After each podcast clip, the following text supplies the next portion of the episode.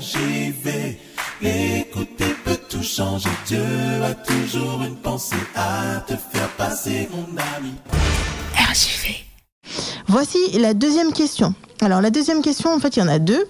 Et elle dit ceci. Si je décide de garder le sabbat, et si un jour, pour une raison exceptionnelle, je n'ai pas pu préparer à l'avance le repas du sabbat, est-il permis, exceptionnellement, de préparer son repas le jour du sabbat ou d'aller acheter quelque chose à manger si je n'ai rien à manger et que mon frigo est vide? Deuxième chose, est-il permis d'avoir des relations sexuelles avec son partenaire le jour du sabbat ou s'abstenir ce jour-là? Donc ce sont deux questions qui sont reliées au sabbat. Premièrement, il est vrai que euh, le Seigneur recommande de préparer le repas du sabbat à l'avance. Et il fait cela pour enseigner à son peuple la confiance en lui et la dépendance. On retrouve cela dans le livre de l'Exode, au chapitre 16. Alors que le peuple d'Israël est dans le désert, ils reviennent d'Égypte et ils vont vers le pays promis. Ils sont dans le désert et là Dieu leur donne à manger, Dieu leur donne la manne quotidiennement, Dieu leur donne une dose de manne suffisante pour chacun. Mais le sixième jour de la semaine, Dieu leur donne une double portion en leur disant ce que nous lisons dans Exode 16 au verset 23. Et Moïse leur dit, c'est ce que l'Éternel a ordonné. Demain est le jour du repos, le sabbat consacré à l'Éternel. Faites cuire ce que vous avez à faire cuire, faites bouillir ce que vous avez à faire bouillir, et mettez en réserve jusqu'au matin tout ce qui restera. Et le verset 24 nous dit qu'ils se sont exécutés. Et ils le laissèrent jusqu'au matin, comme Moïse l'avait ordonné, et cela ne devint point infect, et il ne s'y mit point de verre. Alors que les autres jours, au contraire, s'ils essayaient de conserver un peu de manne pour le lendemain, ça devenait impropre, infect, impur, à la, impropre à la consommation. Donc là, Dieu leur donne une leçon de confiance et de dépendance en leur disant, écoutez, apprenez à me faire confiance. Quand je vous dis une chose, si vous marchez avec moi, si vous êtes dans une relation de confiance avec moi, si vous dépendez de moi, vous ne manquerez de rien. Quand c'est moi qui vous dis de faire quelque chose, ça va marcher. Et quand vous faites la chose en dehors de moi, c'est-à-dire quand ils essayaient de conserver du repas, de la manne pour un autre jour, alors que ce n'était pas l'ordre que l'Éternel leur avait donné, eh bien, le repas devenait infect. Donc là, ce que Dieu veut surtout, ce n'est pas leur donner un cours de cuisine, mais un cours de confiance en Dieu. Sachez que vous devez me faire confiance quand je vous parle. Et puisque le peuple devait apprendre à vivre cette relation avec Dieu et à faire confiance à Dieu. Et le sabbat est donc le signe de confiance en Dieu. Le sabbat n'est pas un fardeau, mais c'est un signe de confiance en Dieu. On se repose, on se consacre à sa famille, on se consacre à l'adoration, et on croit que même si ce jour-là, on n'a pas travaillé, même si ce jour-là, on n'a pas été faire tourner son business, l'Éternel prendra soin de nous et que ce qu'on aura fait en six jours sera suffisant et sera même plus que si on courait tout seul pendant sept jours.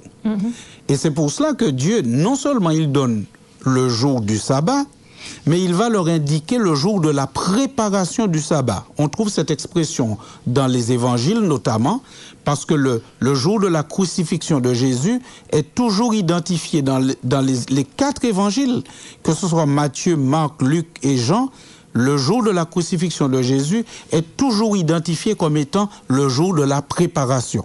Par exemple, dans Marc 15, verset 42, la Bible dit que le jour où Joseph, Joseph d'Arimathée est allé pour demander à Pilate le corps de Jésus qui, avait été crucifié, dans Marc 15, 42, la Bible identifie ce jour.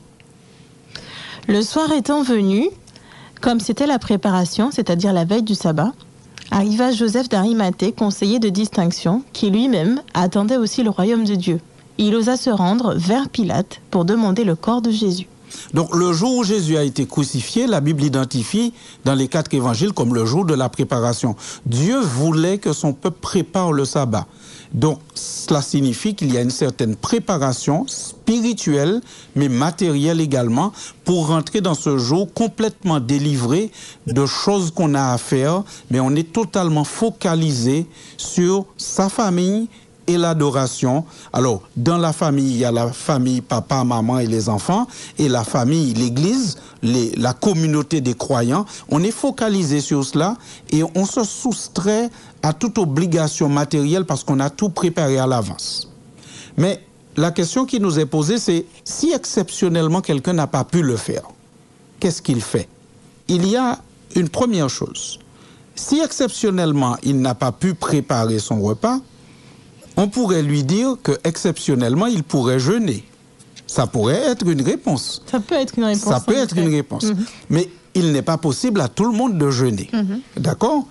Alors à ce moment-là rentre en compte une qualité formidable du Seigneur, ce qui fait de lui notre Dieu.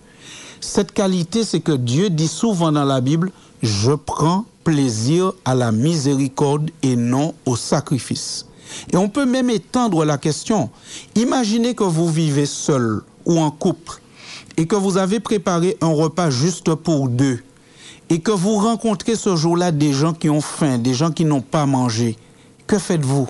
On va préparer pour euh, qu'il y ait davantage pour ces personnes. Alors, nous avons un cas concret dans l'évangile de Matthieu au chapitre 12. Dans l'évangile de Matthieu au chapitre 12, la Bible nous raconte un échange pendant presque tout le chapitre entre Jésus et les pharisiens et les docteurs de la loi, pharisiens et docteurs de la loi que Jésus va qualifier dans Matthieu 23 comme étant des gens qui mettent des fardeaux trop pesants sur le peuple. C'est-à-dire que c'était des personnes qui se sentaient tellement, hmm, je ne sais pas comment dire cela, mais ils avaient pris le parti de commenter la loi de Dieu et d'ajouter des, commentaires aux commentaires, ce qui faisait qu'il y avait un tas de règles sur beaucoup de choses, et notamment concernant l'observation du sabbat. Et voici, Jésus va se trouver dans une situation particulière avec eux dans Matthieu chapitre 12. À partir du verset 1er, on peut lire parce que c'est une histoire fort intéressante. En ce temps-là, Jésus traversa des champs de blé un jour de sabbat. Ses disciples, qui avaient faim, se mirent à arracher des épis et à manger. Les pharisiens, voyant cela, lui dirent, Voici, tes disciples font ce qu'il n'est pas permis de faire pendant le sabbat. Mais Jésus leur répondit, N'avez-vous pas lu ce que dit, ce que fit David lorsqu'il eut faim, lui et ceux qui étaient avec lui? Comment il entra dans la maison de Dieu et mangea les pains de proposition qu'il ne, ne, lui était pas permis de manger, non plus qu'à ceux qui étaient avec lui, et qui étaient réservés aux sacrificateurs seuls? Ou n'avez-vous pas lu dans la loi que les jours de sabbat, les sacrificateurs violent le sabbat dans le temple sans se rendre coupables Or, je vous le dis, il y a ici quelque chose de plus grand que le temple. Si vous saviez ce que signifie je prends plaisir à la miséricorde et non au sacrifice, vous n'auriez pas condamné des innocents, car le Fils de l'homme est maître du sabbat. Là, on voit que Jésus va leur donner en quelque part une leçon. Ils sont en présence de Jésus qui est le Fils de Dieu, le Créateur, et c'est eux qui prétendent donner à Jésus des leçons sur comment observer le sabbat. Alors remarquons que dans les évangiles, il n'y a jamais de débat sur la validité du sabbat. Le mm. Personne ne discute on de ça. du principe que c'est déjà établi, on ne revient pas dessus. C'est établi, c'est acquis, on ne revient pas dessus. Mhm. Maintenant, on débat souvent sur ce qu'on peut faire ou pas le sabbat. Et parmi ces choses, les pharisiens sont choqués de voir les disciples de Jésus prendre quelques grains de blé et les manger. Jésus leur dit, écoutez, vous êtes fâchés parce que ces hommes ont pris quelques grains de blé pour manger sur le chemin. Ils, ils, ne sont pas en train de moissonner un champ le jour du sabbat. Juste en passant, ils prennent quelques grains. Alors Jésus va les référer à une histoire, une histoire qu'ils connaissent.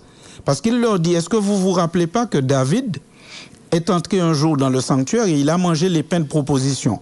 Alors pour nos éditeurs qui voudraient lire euh, l'histoire, il faut se rappeler que ces pains de proposition se trouvaient dans le sanctuaire et personne n'avait le droit de les manger sauf les sacrificateurs on peut, les auditeurs qui veulent fouiller un peu la question, peuvent aller dans ma, Lévitique, pardon, Lévitique chapitre 24. Et on verra qu'il y avait des pains de proposition qui étaient placés, 12 pains qui étaient placés sur une table dans le sanctuaire, et ces pains étaient remplacés chaque sabbat.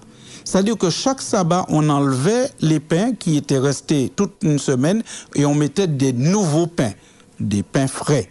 Et c'est pour cela qu'il parle aussi des prêtres en disant, ne savez-vous pas que les prêtres transgressent le sabbat euh, dans le temple Parce que les prêtres avaient certaines activités dans le temple, mais ils les faisaient parce que Dieu leur avait demandé de faire. Et il leur dit, mais ce pain-là, David ne devait pas le manger. Il était réservé simplement aux sacrificateurs de les manger. Mais parce qu'il était en difficulté, parce qu'il était dans une situation particulière, et parce qu'il a demandé au prêtre en lui disant, écoute, j'ai faim, est-ce que tu as quelque chose à me donner à manger? Et j'invite les auditeurs à lire 1 Samuel chapitre 21, et ils vont trouver l'histoire. David était un fugitif, il avait des hommes avec lui qui n'avaient pas mangé depuis plusieurs jours. Il arrive dans le sanctuaire et il dit au prêtre, écoute, j'ai faim. Et le prêtre lui donne à ce moment-là, qui, qui est là. Il, prend et lui donne. C'est une question de subsistance. C'est une question de survie. Et là, le Seigneur lui, leur dit, mais il faut prendre plaisir à la miséricorde et non au sacrifice. Et c'est pour cela que nous disons que s'il est vrai que Dieu a mis en place une notion de préparation pour le sabbat si exceptionnellement il y a un danger pour une famille, pour une personne, parce que cette personne n'a pas de nourriture, le Seigneur permet qu'on pourvoie à la nourriture de cette personne ce jour-là. Tout comme les soins. Les soins pour quelqu'un qui est malade, Dieu ne les interdit pas le jour du sabbat parce qu'il s'agit de faire vivre quelqu'un il ne s'agit pas juste d'aller chez quelqu'un pour refaire la plomberie ou la peinture alors qu'il n'y a aucune urgence vitale, mais pour la santé de quelqu'un, on peut intervenir même le jour du sabbat. Donc là, on est dans le cas où il y a un cas de force majeure. Tout à fait. Maintenant, dans la question qui nous, qui nous est posée hein, ici, on n'a pas le nom de la personne, mais en tout cas, la question, elle est là. Euh, il y a une partie où il demande si c'est parce qu'il n'a rien à manger que son frigo est vide, est-ce qu'il a le droit d'aller acheter des aliments? Eh bien, c'est la même réponse que je ferai. Maintenant, avant d'aller plus loin, ce que je dirais à, cet auditeur, c'est que si jamais il arrive à un observateur du sabbat de se rendre compte que pour X raisons, il n'a pas eu le temps de préparer son sabbat, il n'a rien à manger, il a faim, alors premièrement, on devrait essayer de faire jouer la fraternité chrétienne. Parce que normalement, un observateur du sabbat il y a d'autres observateurs du sabbat. Et les observateurs du sabbat devraient se caractériser par leur générosité, le sens du partage, l'accueil, l'amour fraternel, l'amour de Dieu répandu et manifesté.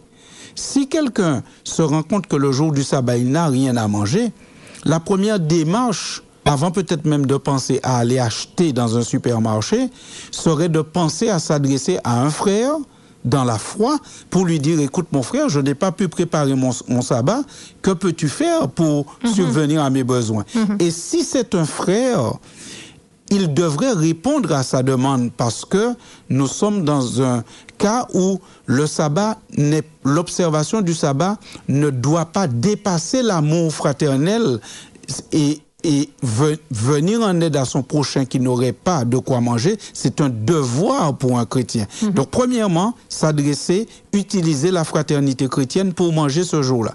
Maintenant, si jamais il est isolé, mhm. et qu'il ne connaît personne. Ah, vous voyez, ça fait beaucoup de si, hein? D'accord. Mais on va jusqu'au bout de la question. Si jamais il est isolé et qu'il ne connaît personne, alors dans ce cas, s'il y a le choix entre tomber malade parce qu'on n'a pas mangé parce que c'est quelqu'un qui ne peut pas supporter un jeûne prolongé et prendre quelque chose pour manger, alors il vaut mieux prendre quelque chose pour manger et le Seigneur ne sera pas plus glorifié parce que ce sera laissé tomber malade ou mourir de faim, mhm. surtout s'il y a des enfants ou des personnes fragiles qui sont impliquées dans la question. Donc moi, ce que je retiens là-dessus, c'est que euh, il nous faut préparer notre sabbat, mais que euh, dans le cas où euh, nous n'aurions pas préparé nos repas et que nos frères et sœurs ne soient pas en mesure de nous accompagner, de nous aider. Donc, dans ce cas précis, il serait possible eh bien d'acheter le jour du sabbat pour se sustenter. Tout à fait. Maintenant, vous avez remarqué que pour arriver à la dernière partie, oui. On a mis beaucoup de si et on, a on est passé sur beaucoup de ponts. Il y a beaucoup d'étapes, oui. Voilà, il y a beaucoup d'étapes. Donc, en général, ce sera une situation assez rare. Et maintenant, si cela arrive, eh bien, il faudrait essayer de rester le plus possible dans la simplicité. faire un repas le plus simple possible qui permet de se sustenter en attendant de pouvoir euh, aller faire autre chose de plus compliqué. C'est pas à ce moment-là qu'on va forcément se lancer dans la préparation d'un gratin ou de mhm. quelque chose qui demande des heures de, préparation. On a besoin de simplement de manger. Mhm. Alors on ira plutôt vers la simplicité. C'est ça qu'il faut comprendre. Et ce qu'on voit que Jésus reproche aux pharisiens, euh, un peu plus loin toujours dans, dans, le chapitre 12, Jésus leur reproche la dureté de leur cœur. La dureté. Ils ont un cœur dur. Euh, ils ne font pas attention à la souffrance des autres, puisque même quand un homme venait ce même jour, ce même jour de sabbat, euh, j'invite vraiment les auditeurs à lire Matthieu chapitre 12, ce même jour de sabbat, quand il y a quelqu'un qui vient à la synagogue et qui est malade, eh bien, la Bible nous dit que ils sont là en train d'observer pour voir si Jésus allait le guérir. Jésus leur pose une question qui fait ressortir en quelque part qu'ils sont sur des règles, mais ils ont oublié l'amour. Au verset 11. Lequel d'entre vous, s'il n'a qu'une brebis et qu'elle tombe dans une fosse le jour du sabbat, ne la, ne la saisira pas pour l'en retirer? Alors, eux, ils sont capables d'aller dans un, dans un champ pour retirer un bétail qui est tombé dans un trou pour ne pas avoir une perte, mais en même temps, ils sont choqués parce que Jésus a guéri quelqu'un le jour du sabbat. En fait, le problème du sabbat est ici. Souvent, les observateurs du sabbat ont pu donner une mauvaise image du sabbat à ceux qui les observent. Les observateurs du sabbat, tel que c'est le cas dans le chapitre 12 que nous lisons, ont rendu parfois l'observation du sabbat tellement pénible et tellement compliquée que ceux qui observent de l'extérieur ont une mauvaise compréhension du sabbat. Mhm. Alors il faut se rappeler que Jésus, lui, il n'a jamais aboli le sabbat. Il n'y a jamais un endroit où on voit que Jésus transfère la sainteté du sabbat à un autre jour ou qu'il abolit tout simplement ce sabbat. Et j'en veux pour preuve quand je dis cela, l'évangile de Matthieu toujours au chapitre 24. Dans l'évangile de Matthieu au chapitre 24, à partir du verset premier, on rencontre Jésus avec ses disciples. Et là, nous avons une preuve formelle que Jésus n'a jamais considéré que le sabbat serait aboli pour ses disciples. Parce que dans Matthieu 24, verset 1 à 3, Jésus a un entretien avec ses disciples où il leur dit, regardez le temple que vous voyez là, ce temple, il sera détruit un jour. Comme Jésus s'en allait, au sortir du temple, ses disciples s'approchèrent pour lui en faire remarquer les constructions. Mais il leur dit, Voyez-vous tout cela? Je vous le dis en vérité, il ne restera pas ici pierre sur pierre qui ne soit renversée. Il s'assit sur la montagne des Oliviers et les disciples vinrent en particulier lui faire cette question. Dis-nous, quand cela arrivera-t-il et quel sera le signe de ton avènement et de la fin du monde? Alors Jésus dit, le temple sera un jour détruit. Les disciples veulent en savoir plus. Ils viennent, ils disent, dis-nous, donne-nous des précisions. Et Jésus va prophétiser la destruction du temple. Si on fait des recherches historiques, on découvre que cette prophétie de Jésus s'est accomplie en l'an 70 de notre ère, c'est-à-dire plusieurs années après la mort et la résurrection de Jésus, plusieurs années après l'ascension de Jésus au ciel, la destruction du temple.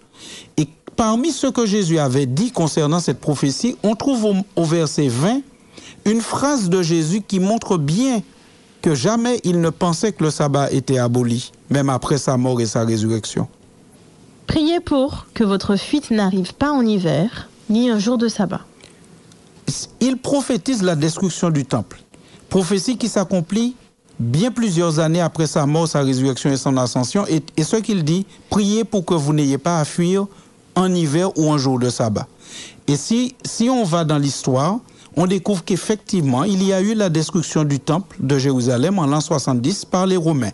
Mhm. Ce qui est singulier dans cette histoire, c'est que les chrétiens n'ont pas péri dans cette destruction. Parce que comme ils connaissaient cette prophétie de Jésus, les chrétiens, quelque temps avant cette invasion et la destruction de Jérusalem et du temple, ils ont fui c'est parce que Jésus les avait prévenus. Mais dans cela, Jésus leur disait, priez pour que vous n'ayez pas à fuir un jour de sabbat. Ça veut dire que Jésus considérait que ses disciples, après sa mort, sa résurrection et son ascension, continueraient à observer le sabbat. Le problème du sabbat n'est pas dans la validité du sabbat. Le problème du sabbat, c'est parfois dans le fait que certains observateurs du sabbat ont pu donner une image tellement triste, tellement rigoureuse, tellement dure du sabbat que certaines personnes ont mal compris le sabbat. Et Jésus, lui, il montre dans Matthieu 12 que le sabbat, c'est un jour pour faire du bien. Souvent, on pense que le sabbat, c'est un jour d'interdiction. Mais pour Jésus, le sabbat n'est pas un jour d'interdiction, c'est un jour de permission. C'est un jour qui nous permet de faire beaucoup de choses que nous n'avons pas le temps de faire en semaine. C'est un jour qui nous permet de nous consacrer plus à la fraternité chrétienne, qui nous permet de nous consacrer plus à la méditation de la parole, qui nous permet de nous consacrer plus à notre famille, qui nous permet de nous tourner encore plus vers la bienfaisance, visiter ceux qui sont malades, aller voir ceux qui sont en difficulté. Le sabbat, c'est un jour de permission pour le Christ ne le rendons pas difficile, austère, mais faisons comme la Bible dit, un jour de délice, un jour de joie. D'accord. Justement, est-il permis d'avoir des relations sexuelles avec son partenaire le jour du sabbat ou alors faut-il s'abstenir ce jour-là? Alors, ici, nous n'avons, à ma connaissance, pas de texte biblique qui légifère sur cette question peut-on ou pas avoir des relations sexuelles le jour du sabbat? Nous savons que la Bible limite la sexualité à ceux qui sont mariés, aux époux. La Bible encadre la sexualité dans le mariage. Maintenant, ce que le sabbat dit, c'est que nous nous libérons pendant 24 heures de toute œuvre servile pour pouvoir nous, mieux nous consacrer sur notre famille et mieux nous consacrer sur Dieu et sur la fraternité chrétienne. Maintenant, on peut se poser la question, puisque la Bible ne légifère pas, est-ce qu'on considère que la sexualité c'est un travail? Est-ce qu'on considère que c'est une chose profane? Est-ce qu'on considère que c'est un péché? Selon la Bible, non. La sexualité, quand elle est vécue dans le cadre où Dieu l'a placée, ce n'est rien de tout cela, mais c'est une bénédiction. La Bible invite même à se réjouir de la femme de sa jeunesse. Et on sait que dans la constitution du corps de l'homme et de la femme, il y a des organes qui sont dédiés uniquement au plaisir sexuel. Et c'est Dieu qui a designé notre corps, c'est lui qui l'a façonné. Par conséquent, la sexualité et le plaisir sexuel sont voulus de Dieu. Donc ce n'est pas quelque chose en opposition. Et il faut se rappeler que le mariage et le sabbat sont deux institutions qui viennent du Jardin d'Éden, c'est-à-dire deux institutions qui existent avant l'apparition du péché. Il faut se rappeler qu'Adam et Ève ont été créés le sixième jour et que tout de suite après arrive le sabbat. Maintenant, cette question devrait être une question personnelle. Chaque couple devrait se décider en âme et conscience. Euh, chaque couple devrait analyser et discuter et se mettre d'accord. Parce que la Bible dit que quand il y a une abstinence dans un ça doit être d'un commun accord. Dans 1 Corinthiens 7 au verset 5. Ça ne doit pas être l'un qui impose à l'autre, mais ça doit être l'objet d'une discussion. La Bible dit encore que ça ne doit pas être trop long, cette abstinence. Maintenant, si un couple choisit et décide de s'abstenir de sexualité le jour du sabbat, eh bien, béni soit leur décision, parce qu'ils le font sans que ce soit une contrainte. Et ça leur permet, s'ils pensent que ça leur permet de mieux se focaliser, respectons leur décision. Maintenant, si un autre couple considère que ça fait partie de leur union, l'union que le Seigneur a voulu, eh bien, nous avons aussi à respecter cela.